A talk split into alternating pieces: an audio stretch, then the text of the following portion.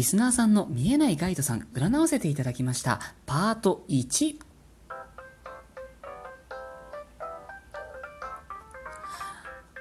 いつもお世話になっております。駅占い師、駅舎のティモです。お世話になっております。リスナーさん参加型企画第2弾、あなたの見えないガイドさん占います。たくさんのエントリーを誠にありがとうございました。えー、前半10名様は先着順で、後半10名様は抽選で、合計で20名様、今回はお届けをさせていただきます。抽選でお名前を引くことができなかった皆様、本当に申し訳ございません。今後もリスナーさん参加型企画はいろいろと案がございまして、ぜひよろしければ引き続きですね、このララジオトークとか概要欄からブログやツイッターなど覗いてみてくださいませ。さて、このトークでお届けいたしますのは先着順で最初にエントリーをしてくださいましたラジオネームミミックさんの守護霊さん見えないガイドさんですね。えー、どのような存在でどのような役割なのかメッセージがあるとしたらどういったものなのかそのあたりを占わせていただきました。えー、ガイドさんというのがですね通常こう複数いらっしゃるんじゃないのかなと思っておりまして今回占わせていただいた方はその中でも中心人物、人物というのでしょうか。あのね、いわゆるこう人間じゃない場合もあると思いますし、もう人なのか何なのか、ちょっともう私の中に単語がない場合もあるんじゃないかななんて思ってるんですけれども、要はこう、一番のこう、コアにいらっしゃるような、そういう方を見させていただきました。えー、今回のミミックさんからのコメントがですね、えー、前回の前世占いとても楽しかったです。音符。今回もどうぞよろしくお願いします。びっくりマーク。とのこと。えー、第1弾企画の前世過去世占いも楽しんでくださったようで、本当にありがとうございます。それでは早速参りましょう。えー、今回占いの形に出てきたガイドさんですね。えっ、ー、とですね、人の形、人間の形をしている方じゃないかなと思いました。ただしこの方の扱う言葉、多分言葉も扱うと思うんですけど、日本語じゃないんだろうなっていう そんな印象でしたね。えー、どうもですね、こう白いお面をつけていて、そのお面の形っていうのが、いわゆるこう、狐さんのような形をしているんじゃないかなっていう、そんな印象でしたね。で、あの、この方ですね、すごく大きいなってと思いました。特にあの人の体でいうと口の周りっていうとこにスーッと目がいくんですけどこの全身像っていうんですかねそういうのがちょっと大きい印象がありまして今のこのミミックさんご自身をこう全体的に包み込むようなそんな感じでこう存在してくれてるんじゃなかろうかとそういうふうに思いました、えー、この方の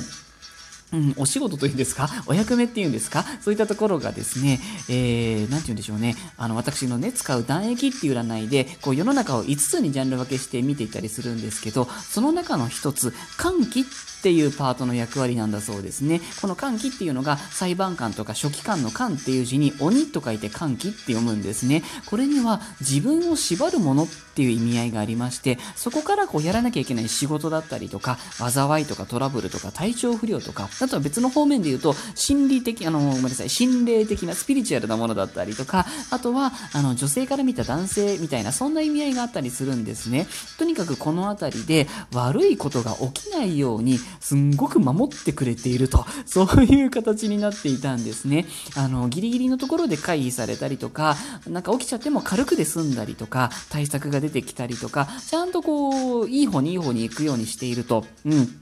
そういう形だったんですね。あとは、もしかしたら特に男性とのご縁ですとか、お仕事上のつながりですとかで、こう、いらなくなってしまったもの、まあ、ご自身の人生の流れの上でですよ、その、不要になってしまった場合っていうのは、スパンとこう、縁を切ってくれたりとかもするのかもしれないなというふうに思いました。あとは、もし今、ミンミクさんがお仕事をなさっている場合は、お仕事にもちょっと手助けをしていると、役に立ってくれていると、そういう形になっておりましたね。で、あとはですね、メッセージがあるとしたら、まさにこの辺りで、あの、ミミックさんですね、おそらくなんですけど、今、すごくこう、スピリチュアルな方面での勘が鋭かったりとか、知識があったりとか、なさるんじゃないかなっていう形に一応はなってたんですね。すごくそっちのに感性が開いてるという形だったんです。ただ、これですね、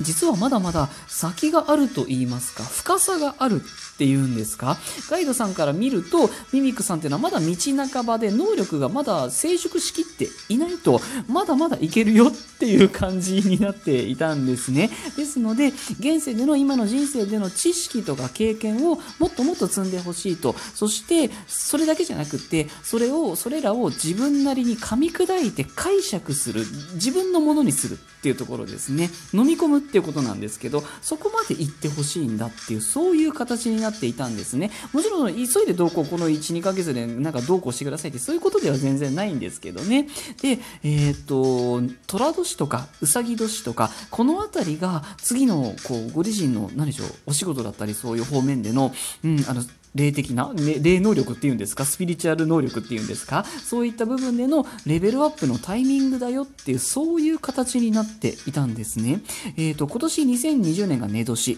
で、2021年が牛年で、その次ですね、2022年と2023年、ここでお仕事方面ですとか、人間関係、特に相手が男性の場合の方面ですとか、あとはスピリチュアルな知識とか経験とか能力とか、そういったところで今までの自分を超えていくくとそういうタイミングが来そうだからちょっとこうそこを目指して備えてみたりとか今までと違うものの見方を習得してみたりしてそしてよくいろいろな場面でもっと深く観察をしてほしい。で最終的には誰のものでもない自分だけのオリジナルっていうところに行き着いてほしい。そういうメッセージ性を感じる占いの形となっておりました。あとはもしも今体調不良とかでねお悩みといいますか心配事があったりとかしてもそれらも十分乗り越えていけるように手伝うよっていう形になっておりましたね。あとは、あの、お金の心配も特になく、あの、つまらない人間関係とか、そのうち頃合いを見て切ってくれるという 強い